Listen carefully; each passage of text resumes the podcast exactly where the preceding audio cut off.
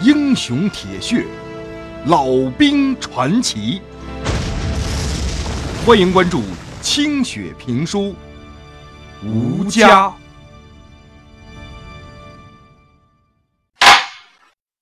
上回书说到，早在撤离武汉的命令发出之前，老旦就看出了这些天的混乱了。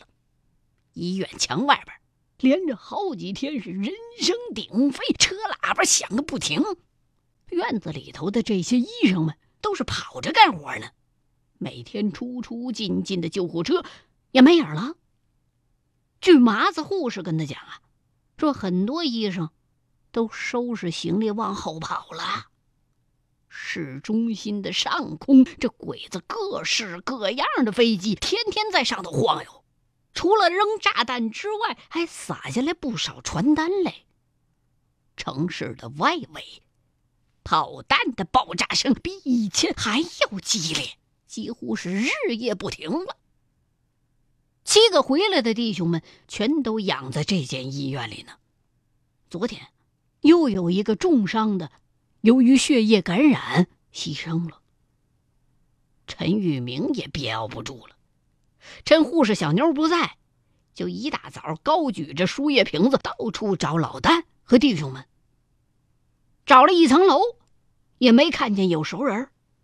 正拄着一只拐下楼的时候呢，迎头就撞上了同样正高举着个瓶子东张西望的老旦。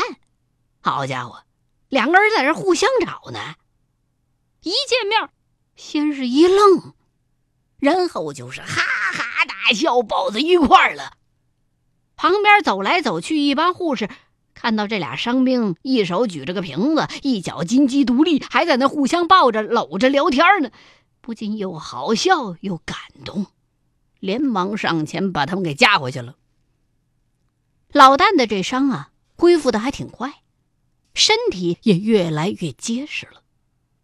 他隔壁那病房里啊，这回他也知道了，躺着一个。重伤的少校团长，听护士告诉他呀，说这人半个月之前被一颗炮弹给炸了个结实，抬到这儿来的时候都已经散了。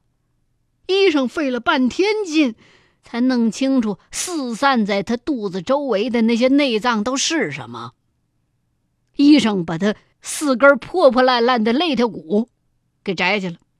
然后又摘下去一条炸碎了的腿，还摘了半个胃，摘了一个腰子，又摘了几米长的肠子，还有一片烧成了焦炭的肺。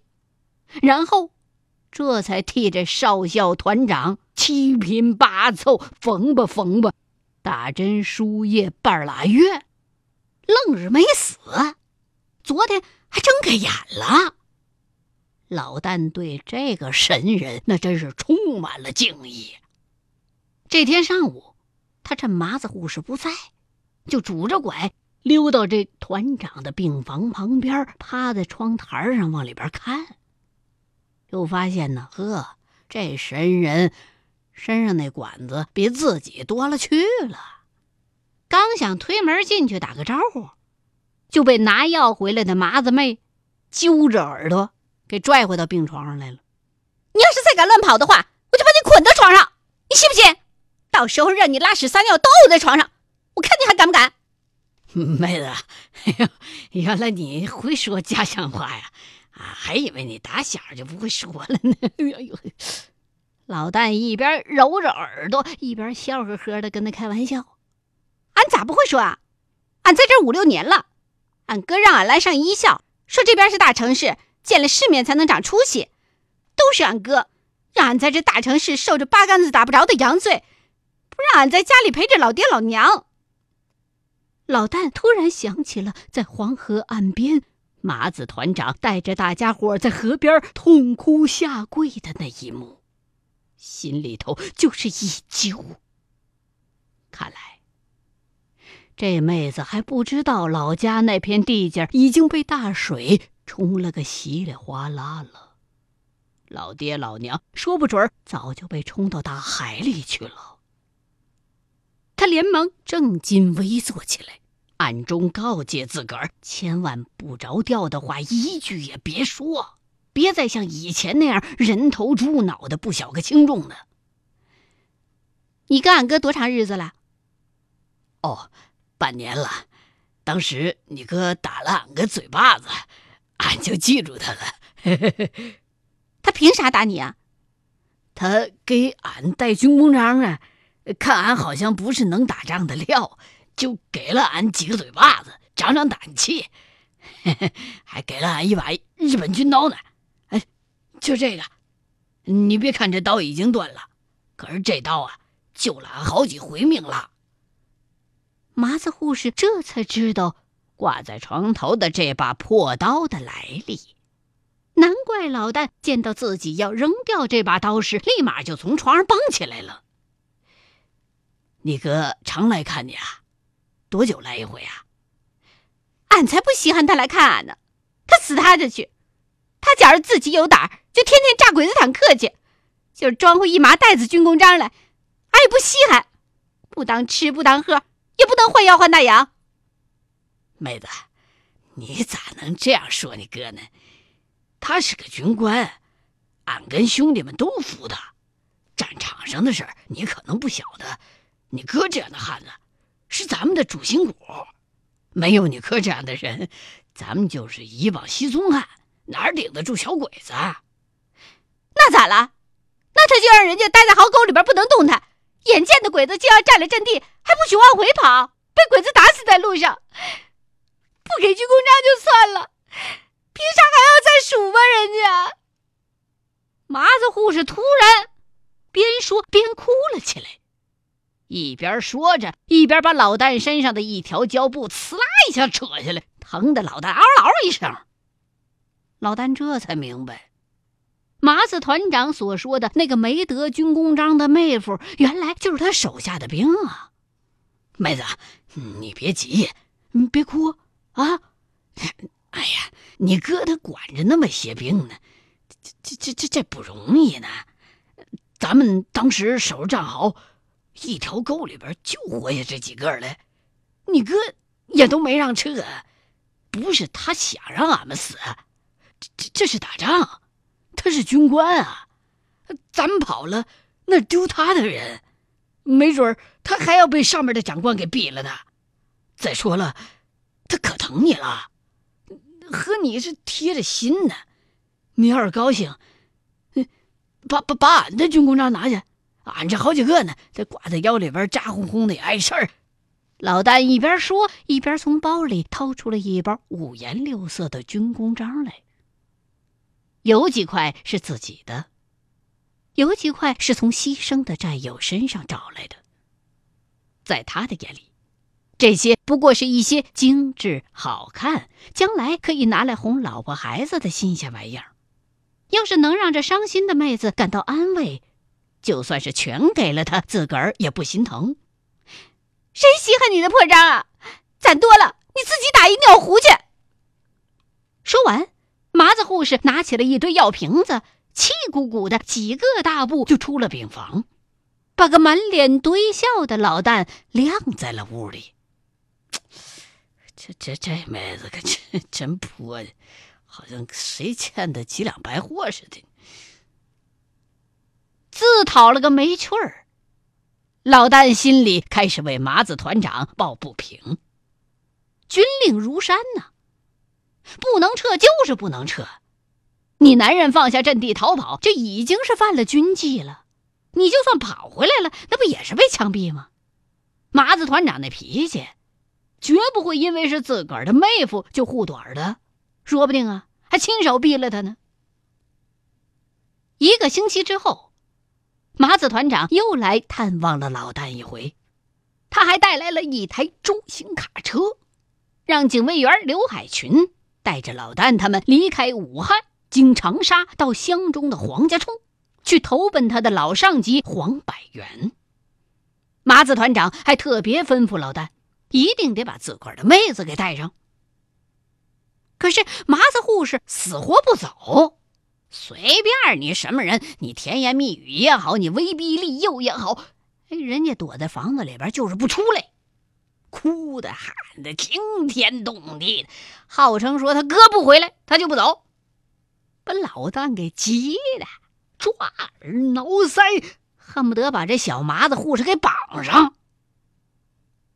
万般无奈之下，老旦只好让陈玉明跟刘海群趁着这妮子上厕所，从男厕所直接翻窗进到女厕所里边。把那还没来得及脱裤子的妮子一把抱起来，就抬下楼来了。等把她摁到车上，车上另外两个女护士急忙是又搂又抱又劝。一看到姊妹们也一块走，行囊都帮自己收拾停当了。又听说医院里的头头脑脑都跑光了，麻子护士也就泄了劲了，脸上麻子一挤。借坡下驴的，一头就扎在了小珍护士怀里边，是放声大哭了起来。这台中型卡车，车上一共是有十一个人，分别是老丹、陈玉明、刘海群、大薛、赵海涛、杨青山、梁文强，还捎带了医院的卫兵朱铜头，以及护士麻子妹、护士小珍儿和护士小兰。人虽然不多，但是因为带了不少的药物和装备，车子里边就显得很挤了。这伙人刚刚把大门打开，把车开出去，外头一大群人就涌进了医院，去哄抢那里边剩下的药物和其他的东西。人群里边有兵有警有匪，也有老百姓，那劲头比上鬼子阵地上冲锋还来劲。好家伙，这些人源源不断的往里边挤呀，那么厚的医院的正门都给挤倒了。老旦坐在副驾驶座上，紧张的看着路上浩浩荡荡的逃难大军。逃难的时候。大城市的潇洒风气已经是荡然无存了。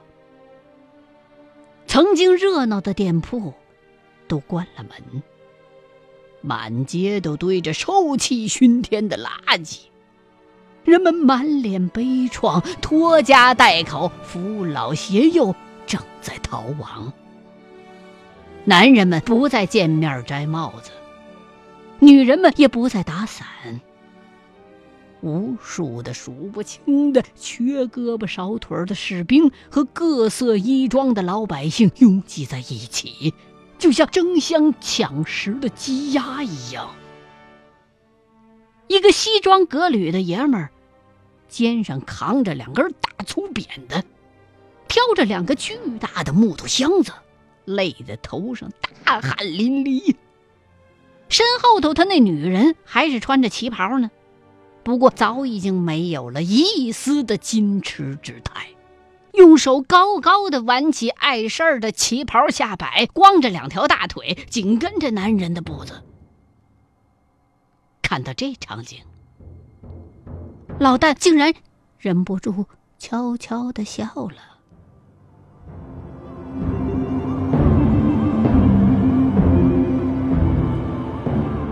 滚滚的人流里。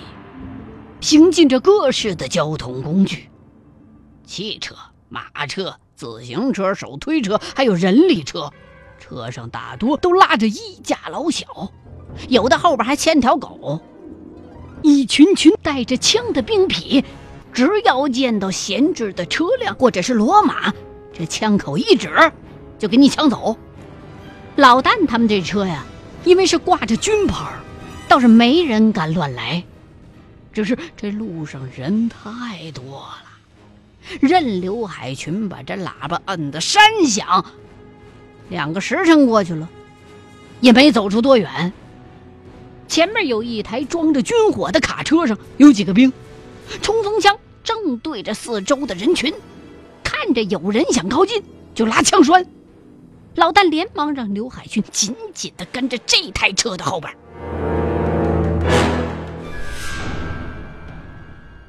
车里头小珍护士和小兰护士还在哭哭啼啼呢，可是声音总算是小了。麻子妹倒是不哭了，可是一个劲儿的在那儿抱怨这车走得慢。瘦个子战士梁文强被这麻子妹挤得是挺胸熬肚，可还总是遭他的抢白。说什么说呀？我他妈挤扁了呀！挺大个后生，他长得像个麻杆似的，屁股上削不下二两肉，还一个劲儿放屁，你肚子里边料还不少啊你！这山西老兵梁文强啊，跟老旦一样，长了张笨嘴，被这麻子妹一阵抢白，也还不出嘴来，这脸呢都憋成鸡冠子色了。麻子妹说：“这梁文强一个劲儿的放屁，倒是也没冤枉他。”他那肚子突围的时候，在水上飞机里头被子弹钻了个左右贯通，养伤期间呢，留下病根了，稍微着急了，受凉了，就能挤出一串屁来，所以啊，被杨青山起了个外号叫“屁龙”。陈玉明早就从老旦的嘴里听说过这位超级无敌滚刀肉麻子护士的事儿。更知道她是麻子团长的妹妹，连忙用笑脸把这话就给接过来了。小云呐，你可别拿我们屁龙兄弟开涮啊！他长这么大还没碰过女人呢，你省点力气欺负老哥去，我们可吃不消牛。这麻子妹对陈玉明还真有点怵。哎，你别看这人不言不语。高兴、生气、行动、做事他都是那一张脸，从来没拿正眼瞧过自个儿。一看陈玉明开了枪了，麻子妹翻了个白眼儿，也就闭了嘴了。赵海涛和朱同头看在眼里，在那块就蔫蔫的坏笑。赵海涛是东北人，凡事喜欢拍胸脯子。有时候呢，豪气冲天；有时候胆小如鼠，正像他那忽深忽浅的酒量一样，也不知道他们是怎么辗转到这大后方来的。反正啊，他东北老家那事儿是绝口不提。有一回喝多了，他说家里边人呢，因为偷吃大米，都被鬼子抓走喽，当成经济犯罪给杀了。坐在车尾上的大薛儿。对外边的混乱是充耳不闻，不吭声，一根接一根的抽烟。偷袭斗方山机场的时候，大薛被子弹把喉咙啊给打穿了，再也说不了话了。但是他原本就沉默寡言，自个儿倒不觉得有什么。他抽的那烟呢？呛的旁边那漂亮的小珍护士一个劲儿的咳嗽，大学照样不管不顾，继续吞云吐雾。那么杨青山跟车的这另外一个战士，他在山里边歼灭那股鬼子的时候，手榴弹片崩进眼睛里边去了，治好了之后啊，视力严重下降，然后呢？他也不知道从医院哪块搞了一个瓶子底儿那么厚的眼镜，自己给戴上了。可是即便如此，他稍微不仔细，就会把大树看成是老旦，把拖把看成是步枪。那个朱铜头，也就是医院的卫兵，是个怪物，肥头大耳，贼眼溜圆，兵不像兵，是匪不像匪。原本他也就不是个兵。他就是个混进医院来想找份好差事的地痞。他从洗衣房里边啊偷了一身军装，冒充了一年士兵，哎，竟然也没人过问。这小子经常把这医院当成大卖场，里边的什么医药啊、被褥啊，甚至美国造的手纸、擦屁股用的，都被这小子给倒卖出去不少。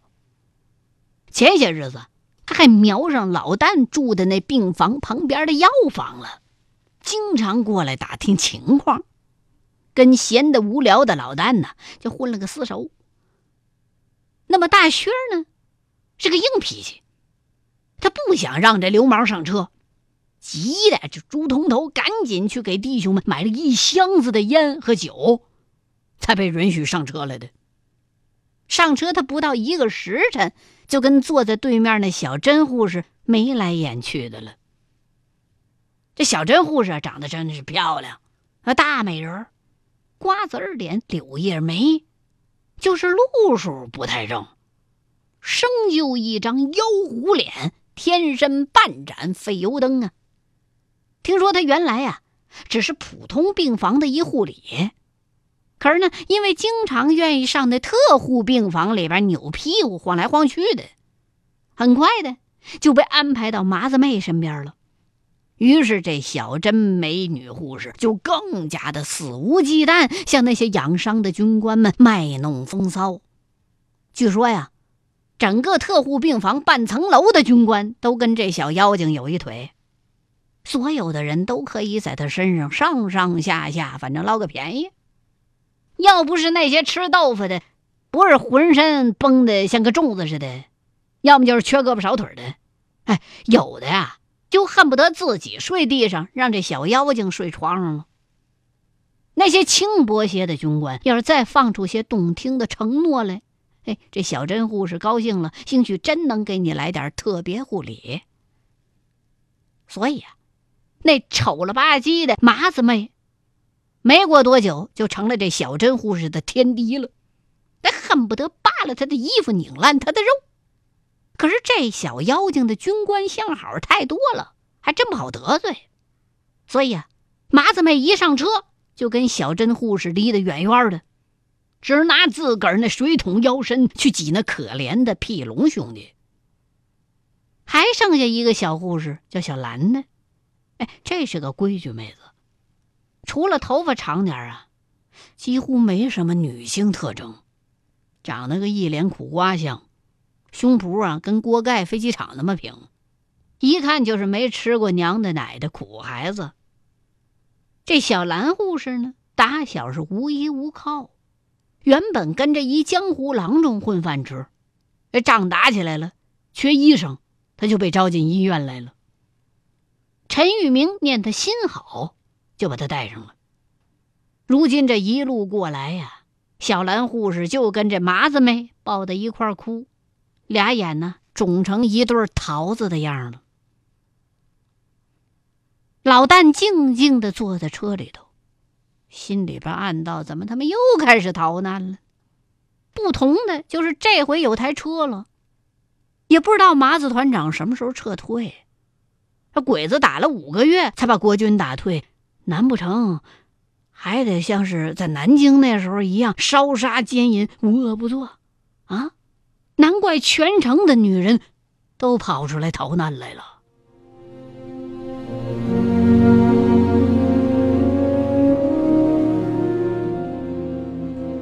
一边想着，他们乘坐的这台中型卡车也总算。开到了城外，汇入了更为壮观的逃难大军之中。